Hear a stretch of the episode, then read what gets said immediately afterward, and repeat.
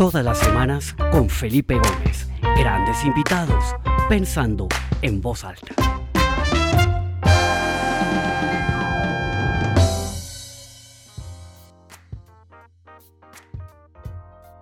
Entonces, sin más preámbulo, quiero darle la bienvenida a Sergio. Sergio, bienvenido a Pensando en Voz Alta. Esta es tu casa, que tenerte acá con nosotros. ¿Qué tal, Felipe? Muchísimas gracias por estar aquí. Ya tenía muchas ganas de, empezar esta conversación porque todo lo que he visto de ti me parece súper entretenido y muy insightful. O sea que enhorabuena por el programa también. Excelente, muchas gracias, Sergio. ¿Cómo estás? ¿Cómo te ha ido? Muy bien, muy bien. Eh, vengo ahora, la verdad que sí que estás escuchando música aquí de un lobby de, un hotel porque vengo directo de una reunión con clientes. Estamos metiéndonos ahora también en agro y hemos venido a un evento en el que, bueno, del que he salido corriendo para venir literalmente aquí a hablar contigo. Excelente. Estás en Bilbao en este momento, ¿cierto? Sí, estoy en Bilbao, efectivamente. Bilbao. Eh, ahí. Sí, Bilbao, en el País Vasco. Una ciudad excelente, por cierto, me encanta. Se come muy bien y, tienen, tienen mucha, ¿sabes lo que tienen? Tienen mucha innovación, mucho emprendimiento y mucho apoyo por parte de, las, de los gobiernos locales también. Entonces es, una, es un lugar súper interesante que se, que se genera muchísima, muchísima, muchísimo empuje, ¿no? que es, de hecho lo que más he hecho en falta en la industria en general, ¿no? empuje y, y ganas. Y aquí hay de sobra. Excelente. Bueno, Sergio, cuéntanos un poquito sobre ti. ¿Quién es Sergio Álvarez Teleña? Eh, ¿Qué es lo que haces? Cuéntanos, yo he leído mucho, he leído unos papers que has escrito últimamente espectaculares, pero cuéntanos para quienes no te conocemos muy bien, un poquito sobre ti, sobre lo que haces. Sí, a ver, soy un, tipo un poco extraño, efectivamente. Eh, soy un tipo que empezó en la parte de... Soy economista, de hecho, y empecé ya hace mucho tiempo eh, pues planteándome hacer cosas como nuevas, ¿no? Soy un tipo que disfruta esto de la innovación, un poco desde el punto de vista del impacto de negocio me gusta la, ciencia aplicada y ya en 2005 me fui a Japón a investigar el rol de los robots en finanzas, que era un loco entonces y ahora se me considera como, como pionero, oráculo, me han puesto todo tipo de nombres, ¿no? Pero realmente lo que soy es un tío con ganas de explorar cosas y tal, y entre otras las que, las que fui investigando fueron las de finanzas, ¿no? que me parece uno de los retos más complicados que hay ahora mismo en, en nuestra era y donde te peleas con algunas de las mentes más privilegiadas. Entonces ahí me, me, gustó intentar meterme en ese nicho, se, se, me dio bastante bien, hicimos cosas bastante espectaculares y con empresas muy chulas y, al final, eh, si te vas fijando en mi currículum, que tampoco me quiero extender, pero me muevo entre, entre, perdona, entre la industria y, la academia, industria, academia, industria, academia, y así poco a poco voy formando un conocimiento que acaba siendo cada vez más escaso, pues es un poco valiente y también te digo que cuesta dinero.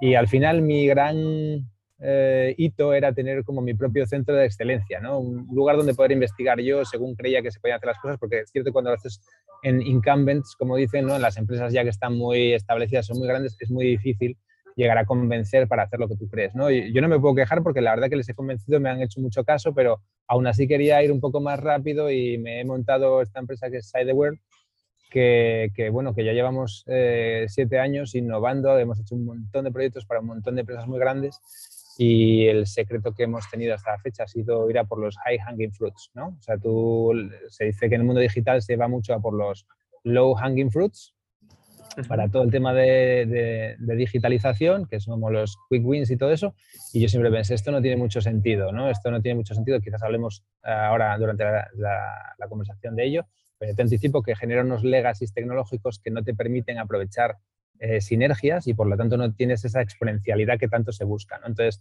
cuando se me dio bien trading, en vez de gastarme el dinero en Ferraris y casas y demás, me lo gasté en montarme en mi centro de excelencia y eso, eso es más divertido en realidad. Excelente.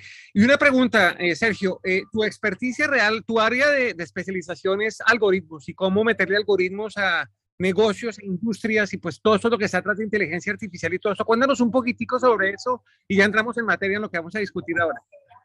Sí, mira, la, la, diferencia, o sea, la digitalización está tan famosa que, que coges Big Data, Data Lakes y todo el tema, es súper interesante porque es el principio, ¿no? Es, eh, es, como, obviamente, si tienes una empresa, necesitas empezar a dejar huella de qué es lo que estás haciendo, cómo lo estás haciendo, qué fuentes de información tienes, etcétera, etcétera, y tienes que ordenarlo. Lo que pasa es que luego se falla y hay muchas quejas en, la explotación de todo eso, porque es como, ahora lo tengo, ¿ahora qué hago? Bueno, pues lo que tienes que hacer es algoritmizarte, ¿no? Entonces, el primero eh, te lleva a explotar sinergia o a explorar posibilidades dentro de departamentos de forma aislada, con silos, Y la algoritmización es cuando ya piensas que, tu empresa pasa a ser un algoritmo y, haces el onboarding de los distintos departamentos dentro de una plataforma y generas nuevos protocolos de trabajo para trabajar sobre esa plataforma de modo que todo el mundo colabore dentro de ella. Al colaborar, al tener información unos de otros, esto te hace unlock de nuevos productos y nuevas formas de trabajar hasta ahora nunca vistas. ¿no? Entonces nosotros hemos hecho esto en ciberseguridad, para, eh, trabajamos mucho con el IBEX, ¿no? Ciberseguridad, trading, portfolio management, eh, eh, ventas también, y ahora estamos metiéndonos en agro. Hay, muchos más casos, pero al final todos pasan por definir tu negocio desde el punto de vista de ni máquina ni humano, ni humano aumentado por máquina, sino máquina aumentada por, humano, y es lo que llamamos máquinas aumentadas. Mm, qué interesante, espectacular. Bueno, ¿y cómo todo esto que está pasando ahora, eh, que es una revolución que básicamente se desprende por todo el desarrollo de blockchain y todo lo que se deriva de ello? Hemos estado las últimas tres semanas explorando un poquito el tema de criptomonedas, claramente de blockchain, de NFTs, el metaverso, con gente que nos ha dado una visión. Es un mundo un poco complejo de entender, pero creo que hemos entendido un poco mejor. Y el objetivo de esta conversación es ver cómo todo eso converge, ¿cierto? Y está realmente como, como uniéndose para construir una gran revolución que define de cierta manera como el antes y el después del Internet. Cuéntanos un poquito cómo ves tú esa, esa convergencia de todas estas tecnologías y herramientas y cómo es el futuro que eso va a impactar las empresas y nuestras vidas en general. Sí, a ver, toda esta parte de blockchain y demás es súper interesante porque además es que eh, está empezando a llamar la atención partes de un conjunto, de un, de un conjunto como smooth, continuo, que parece que son piezas distintas, ¿no? Ejemplo, los NFTs. Los NFTs no es más que un tipo de mm, producto que está dentro de un tipo de blockchain, ¿vale? Eh, para mí, blockchain, y ojo, esto es muy importante también, siempre lo digo, ¿eh? estoy muy metido en blockchain y demás, pero soy muy crítico, y esto desde hace años ya que corrijo papers de blockchain y tal. Y es, blockchain es una tecnología ineficiente que genera transformación eficiente, ¿vale? ¿Qué quiero decir con esto? Pues blockchain al final no deja de ser, si haces un poco de zoom out, si te alejas un poquito y no piensas tanto en las criptodivisas y en la especulación y demás, lo que es es una tecnología redundante. A mí me parece súper interesante a la hora de protegerte, de, proteger de, ciertos riesgos. ¿no? Entonces, al tener muchos mineros, muchos observadores, etcétera, haciendo la misma operación, te aseguras de que esa operación esté bien hecha. No solo de que no esté manipulada, hackeada, etcétera, sino que esté bien hecha. ¿no? De hecho, en trading algorítmico eh, tenemos muchísimos nodos que están redundantes para asegurarnos que todos están diciendo lo mismo o por si acaso se cae uno, que los demás, que haya siempre algún otro ahí haciendo la operación, porque si no, como te puedes imaginar en trading, pierdes muchísimo dinero. Y entonces, a partir de ahí debería empezar la, conversación, yo creo. Es como, así que es una tecnología eh, redundante. Perfecto. Si es redundante, ¿qué ya te digo yo, es robusta, pero por tanto es costosa. Y esto es lo que no se dice, ¿no? Entonces, imagínate que tú, siempre lo explico así, ¿no? Imagínate que eres tú quien está montando toda esta parte de, de, blockchain, ¿no? Dices, ok, tengo que montar blockchain que tiene una tecnología redundante. Redundante igual a caro, porque es repetir eh, diseño, arquitectura. Vale, entonces, ¿qué hago?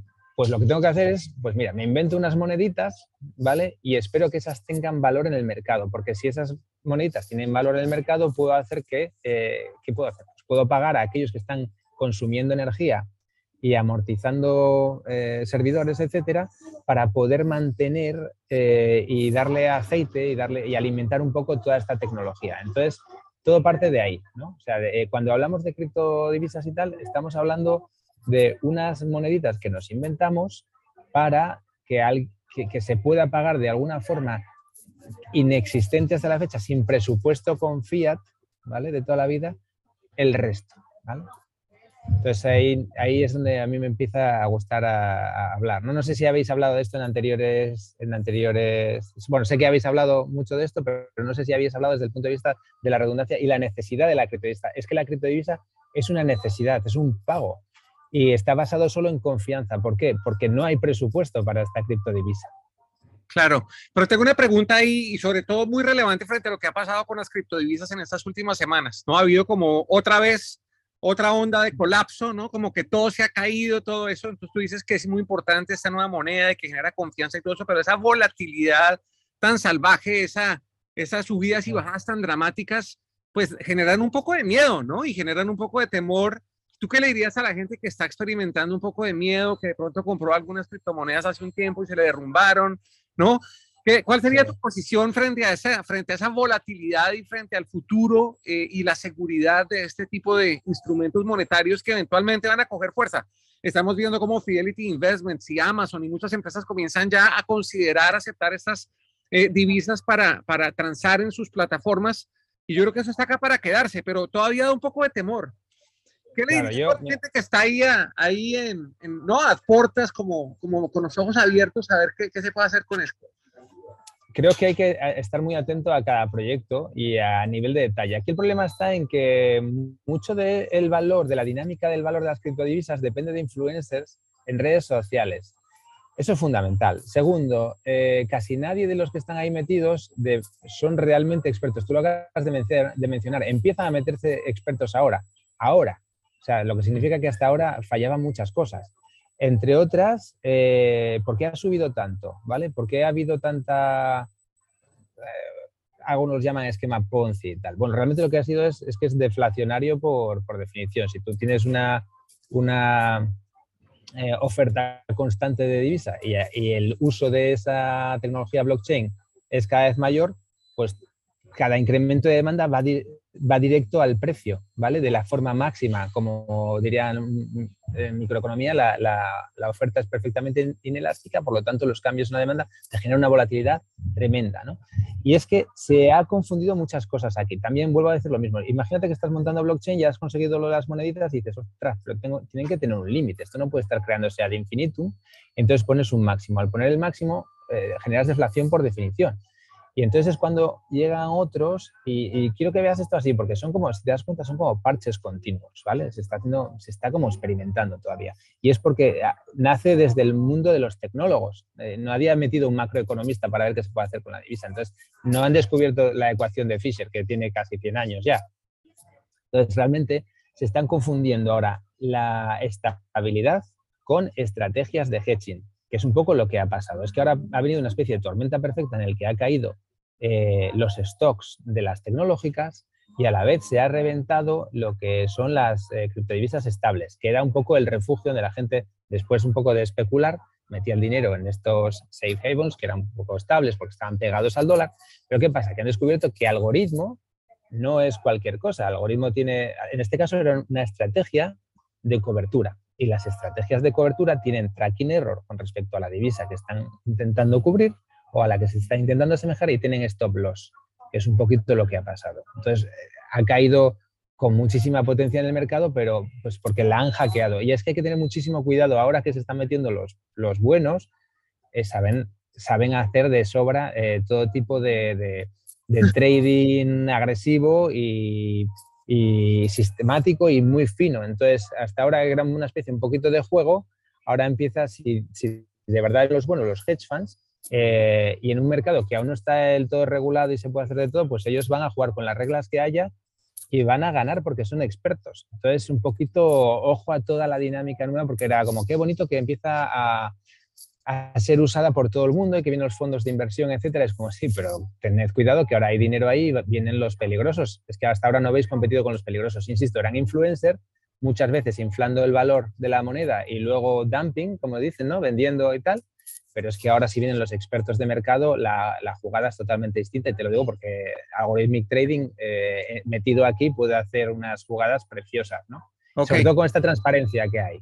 Sergio, ¿y a, futuro tú crees que esa volatilidad tan dramática se va a mantener o eventualmente esto va a tener ya unos ciclos un poco menos, menos eh, ¿cómo se llama eso? Menos eh, dramáticos en sus subidas y sus bajadas? Pues eso es parte, del, parte de la ecuación y será así por, por años. ¿Cómo lo ves tú? Yo, sí, yo creo que mientras, eh, fíjate, es que está todo como un poquito mal montado, es que estamos hablando de... A ver, aquí hay que hablar de varias cosas, ¿no? En el mundo de, de blockchain, porque están los, los eh, NFTs y los FTs, ¿no? Los FTs, las criptodivisas son FTs. Habrá que ver en qué momento eh, se suben a NFTs que sí que tienen más valor y tienen otras dinámicas, ejemplo, pues una vivienda, ¿no? Con respecto a las divisas, es que claro, estás jugando con divisas, tienes que entender que efectivamente tienes que ir sacando más o menos divisas en función de la economía real que se genera sobre tu blockchain, en función de las transacciones. Y es algo que, ahora mismo no están preparados. Yo creo que es que no hay nadie que haya hecho realmente una, un blockchain que, junte las, todo, lo que hay que juntar, ¿no? que es política monetaria, eh, ya tiene muy bien lo de ciberseguridad, eh, les faltan algunas cositas ¿no? para llegar a tenerlo todo combinado y que aquello se mire a sí mismo, porque aún no he entendido cómo pueden estar hablando de algo eh, que es estable y hablar del dólar. ¿No? Es como yo, el, dólar no se cubre con el euro y con el yen, no está mirando para el euro y para el yen. Entonces, si tú estás intentando aumentar una economía sobre blockchain, ¿por qué estás mirando al dólar? Es que me parece hasta mal por parte de toda esta gente que es como súper ¿no? anárquico y en contra de todo esto, y dices, pero bueno, ¿y al final por qué estás haciendo lo pega al dólar? ¿En realidad no crees en esto o qué? Tendrás que hacer que la propia economía que se monta sobre blockchain se autorregule. Quizás nos faltan esas piezas todavía, esos, esas piezas del ego que hagan de banco central, y que regule un poquito los precios de manera que se mantenga homogénea esas divisas, que, que, tengan cambios smooth y tal, siguiendo unas reglas lógicas, pero que se basen en la economía real que se monta sobre ellas, no mirar al dólar o al yen o tal. Insisto, los americanos no están mirando al yen para, mm. para establecer es verdad. Tipo de interés. Sergio, y hablas tú de que, de que una economía fundamental en esas en esas eh, eh, esa economía va a tener dos frentes. Frente en el mundo real, nos debemos, por ejemplo, negocios tradicionales que comienzan a aceptar estas monedas como mecanismos de pago y va a haber una dinámica económica que se genera en este mundo virtual, los metaversos, donde ya empezamos a ver cómo marcas y compañías se meten para lanzar sus productos, para vender sus productos utilizando estas criptomonedas como, elemento intercambio monetario. ¿Cómo ves tú ese, ya esa integración del metaverso? Sí, el metaverso justo sería esa parte, ¿no? Te permite, es que hay una parte muy chula del metaverso que es también un poco peligrosa, que es que deja muchísimos datos, muchísimos datos de esa economía real que, puede ser ya muy efectiva y muy, ah, muy granular, ¿no? Entonces, efectivamente, sabes lo que se está vendiendo ahí, que es pura economía digital, etcétera, etcétera. Entonces, a partir de ahí sí que tienes un poco de mezcla con respecto a las políticas que se están haciendo en el mundo real, ¿no? Faltaría, ese, como digo, Banco Central Digital, modo blockchain, etcétera. Entonces, eh, la forma en la que, o sea, la gracia que tiene la Web3, que algunos hablan de Internet 3, pero no, es Internet porque la Web3 está, blockchain está montado sobre el Internet normal, ¿vale? Pero, y perdona que aquí es que no sé si se, me oye bien, por cierto, porque está una señora aquí de repente hablando muy alto. Sí, se oye un, poquito de, fondo, pero no importa. No te preocupes si cuando yo, cuando a esa pregunta te voy a poner en para que te escuche mejor. Pero te escucho. Vale. Vale, pues continúo. O sea, la, la gracia del metaverso es que es el peer-to-peer. ¿vale? Que esto es algo que también la gente, la gente se centra en el UX. O sea, es, cierto, tiene una parte del UX del, de, que es más, puede ser más realidad virtual, estas historias, ¿no? Que está muy bien. Yo lo veo, es un canal nuevo de ventas, ¿vale? Perfecto. Pero es un canal de ventas donde lo que se permite es eh, pagos directos, transacciones directas. Entonces, al haber transacciones directas sin intermediario, lo que te permite es que se genere una serie de negocios nuevos que por un lado te generen dinámicas nuevas de trabajo eh, y por otro lado te permiten medir la economía que se monta dentro de estos universos a, la perfección. ¿no? Entonces, una vez que tienes esa, esa, economía medida, sí que se pueden establecer estas políticas monetarias un poco más macro para conseguir esa estabilidad de las monedas sin tener que recurrir a estrategias de hedging con respecto a, un fiat, a un dólar, a un euro, lo que sea. Y por otro lado, te generan las dinámicas sociales, etcétera, que, ahí sí que eh, podemos abrir un, debate sobre cómo de bueno y cómo de malo es, ¿no? Como siempre digo, todo tiene pros y cons, ¿no? Entonces, los, los pros, eh, a mí unos pros que me gustan mucho del metaverso es que si acabamos trabajando ahí, lo vemos algo como natural e incluso divertido, ¿no? Porque es cierto que a mí me gusta ir a la oficina y tal porque me lo paso bien con la gente, pero si me lo pasase bien directamente con el metaverso con ellos, igual no iba a la oficina, ¿vale? ¿Qué pasa? Que que ahí realmente se me puede llegar a, analizar a niveles insospechables, como nunca me habían analizado nunca. Y pueden hacerme mis pares digitales como nunca se había hecho hasta la fecha. De hecho, lo cual tiene, otra, tiene una parte positiva también, que es lo que lo del Avatar Calibration, que viene de, mi tesis doctoral, de, de, mi libro de 2012, donde ya decía, oye, habrá realidades virtuales donde habrá maquinitas trabajando por nosotros, ¿vale? Entonces, lo que tenemos que tener es claro que esas maquinitas tienen que hacer cosas que cuando nosotros no estemos tomando la decisión, confiemos en ellas a la hora de tomar la decisión, ¿vale? Entonces, eh, ¿cómo hacemos esto? Pues establecí con Reinforcement Learning toda una forma de intentar hacerlo y tal, muy interesante, que se llevó varios premios y demás, ¿no? Pero lo importante de esto es, señores, que de verdad esto puede cambiar muchas cosas. Por ejemplo, los DAOs, todo lo que se está montando, los DAOs ya sabes que son como montar empresas donde los accionistas votan todo, ¿no? Los DAOs tienen una serie de virtudes, eh, como es la transparencia, y otra serie de problemas, como es la transparencia, porque tus competidores van a estar sabiendo perfectamente lo que haces, ¿no? O como temas de, de granularidad, ¿no? La estrategia siempre tiene que hacerse top-down, porque como tú les vayas haciendo votar cosas pequeñitas, igual las juntas todas y no encajan en una, en una estrategia que tenga sentido, ¿no? Entonces, y luego otra, que la gente se va a cansar de votar, ¿vale? Por lo tanto, vas a tener que hacer algoritmos sistemáticos para tú votar dentro de tus dados, que yo es algo que veo bien. De hecho, es algo que se puede hacer hasta en democracia, ¿no? Pero oye, igual yo prefiero que en vez de votar los partidos que, están votando cosas que al final no tengo claro que me gusten, sino que están siguiendo lo que determine el partido en un momento dado, igual prefiero que sea mi avatar el que esté votando, ¿no? Entonces tengo que entrenar y esforzarme en que mi avatar para decisiones que tampoco me importan tanto, pero que prefiero confío más en el error de mi avatar votando que en el error del político votando. ¿Vale? Entonces lo mismo para los DAOs, ¿vale? Es como prefiero confiar en mi, en mí votando que en el, en el board, en el management de esa empresa, etc. Pero ya tengo que tener, y además ese mismo mí, ese systematic me, ¿vale? No solo va a estar en el DAO, sino que también igual va a estar paseándome eh, vestido de Chanel y de no sé qué, porque me están pagando la campaña los de Chanel, porque así, como saben que además tengo el coche no sé qué dentro de, del mundo, este avatar y no sé qué, eh, les gusta que, que me pase 24/7 para que la gente me relacione con lujo, ¿no? Entonces, eh, si llevo Chanel y llevo Ferrari, pues viene la marca X y dice, lleva mi gorra, lleva mi gorra y así la, la relacionan con tal, porque todos los que estén jugando en el metaverso y tal. Entonces, es muy importante la gestión de tu personalidad en ese metaverso. Y una parte maravillosa es que eh, tú igual a ella no, no tienes acento, ¿sabes? igual hablamos cada uno en nuestro idioma y te lo o sea, ya no hay problemas de acentos, ya no hay problemas de color, no hay problemas de sexo. Igual soy un león y el que sea chino me entiende en chino directamente y el que sea español me entiende en español y que sea, o sea, ojo que viene algo súper interesante, súper interesante que no se está pensando todavía, pero es que es la globalización 2.0 con sus pros y sus cons, como decíamos, ¿no? Eh, lo malo es eso, que se me puede analizar a la perfección con los datos que tenga, pero bueno, si esto está montado sobre blockchain, se puede decidir qué datos se quedan y qué datos se van, etcétera, etcétera. ¿no? Entonces, eh, hay una mezcla maravillosa. Y tu avatar al final, ¿qué es? No deja de ser probablemente un NFT.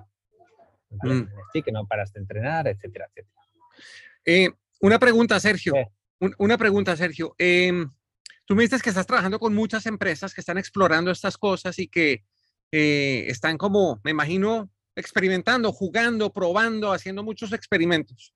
Acá tenemos una cantidad de ejecutivos, de presidentes de empresa, de emprendedores conectados que creo que se preguntan, bueno, ¿y yo qué? ¿Cómo puedo explorar? ¿Cómo puedo jugar? ¿Cómo puedo empezar a navegar estas aguas que eventualmente van a llegar y se van a volver en algo común y corriente para todos, pero en este momento sigue siendo un poco desconocido, un poco lejano, un poco complicado de entender?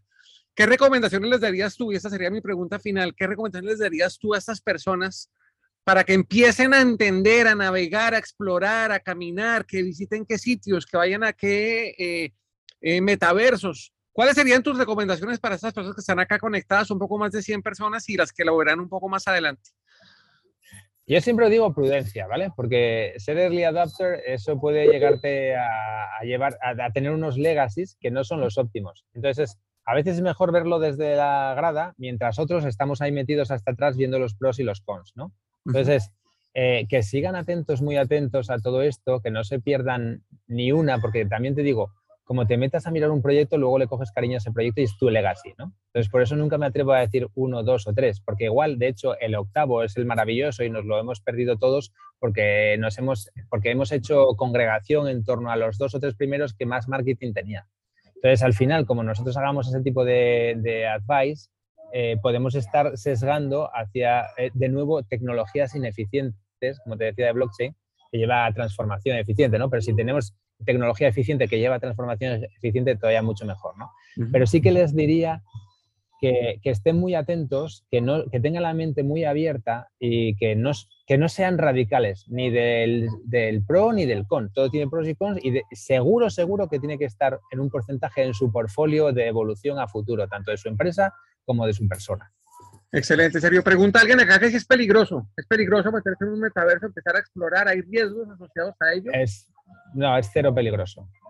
Okay. Es cero peligroso. Eh, puedes perder el tiempo como mucho pero seguro que te diviertes y, tienes para conversaciones con amigos durante un buen rato, así que es más, es más que recomendable. ¿Tienes un ejemplo de algo que estés haciendo con, con alguna compañía que está experimentando con estas cosas que pudieras compartir con nosotros? Tengo de ciberseguridad sobre todo, okay. que, es donde más tocamos y donde menos podemos tocar, pero, pero, o sea, contar. Pero sí que te puedo contar que, mira, a ver, Federated Algorithmics, ¿vale? Eh, más blockchain eh, tiene una potencia muy fuerte a la hora de ver temas de anti-money laundering y cosas así, ¿no? Eh, y tampoco puedo contarte más porque entonces, claro, si hay alguno de los malos escuchando, empieza a hacerme el reverse engineering, ¿no? Pero sobre todo es eso, ¿no? Yo la parte de los metaversos a día de hoy eh, me centro más en, más que en su tecnología, etcétera, en, las, en, en la compatibilidad de lo que uno hace, ¿vale? para no salirse del mapa de la evolución de los metaversos. Ejemplo, eh, vale, un robot advisor que estamos haciendo cuyo que al final lo que, lo que se busca, y veremos si llega a ese momento y en qué momento llega a ese momento, pero se busca que, que, la experiencia sea inmersiva, porque al que le gusta hacer trading, lo que le gusta es eh, sentir la experiencia de trading. Un poco el lobo de Wall Street, estas cositas, ¿no? Es como yo no pude trabajar nunca en Wall Street, pero ¿cómo es eso? Y entonces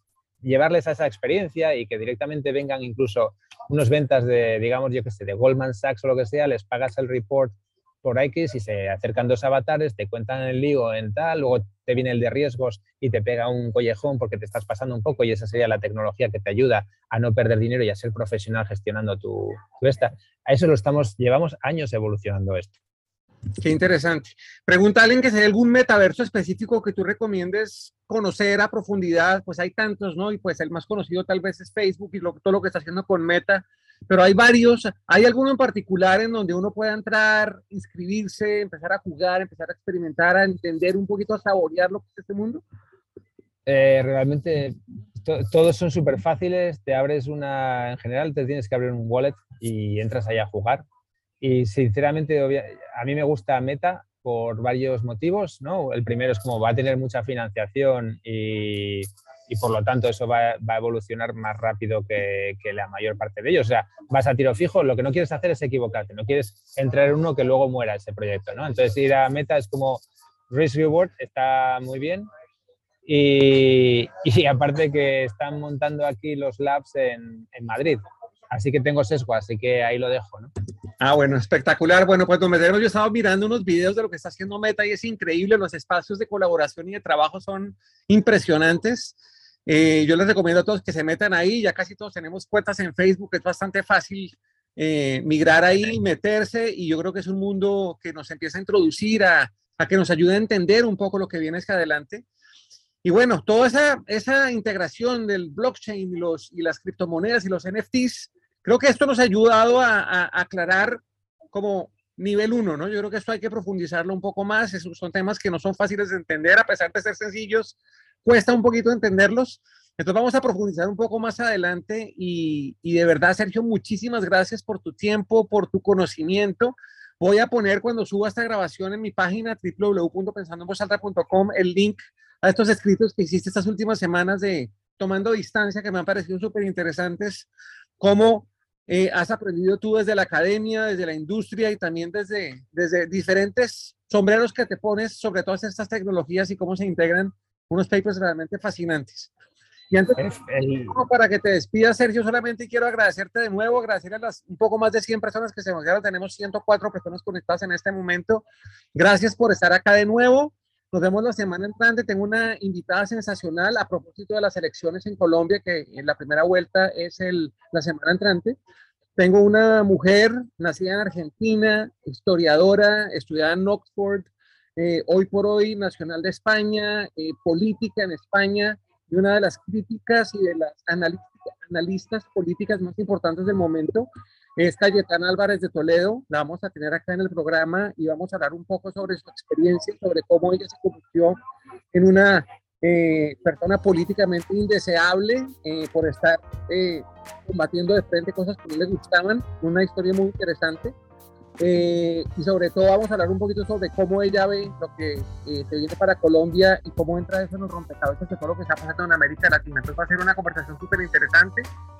Y pues esto es la semana entrante y esta conversación quedará grabada igual en el podcast, en Spotify y en la podcast, en todas las plataformas de podcast que quieren compartir. Entonces, te doy la palabra para que te despidas y de nuevo no, sin más, gracias a ti, a todos los que se han conectado y desde luego que no me voy a perder ni uno de tus programas, Felipe. Ha sido un gran placer.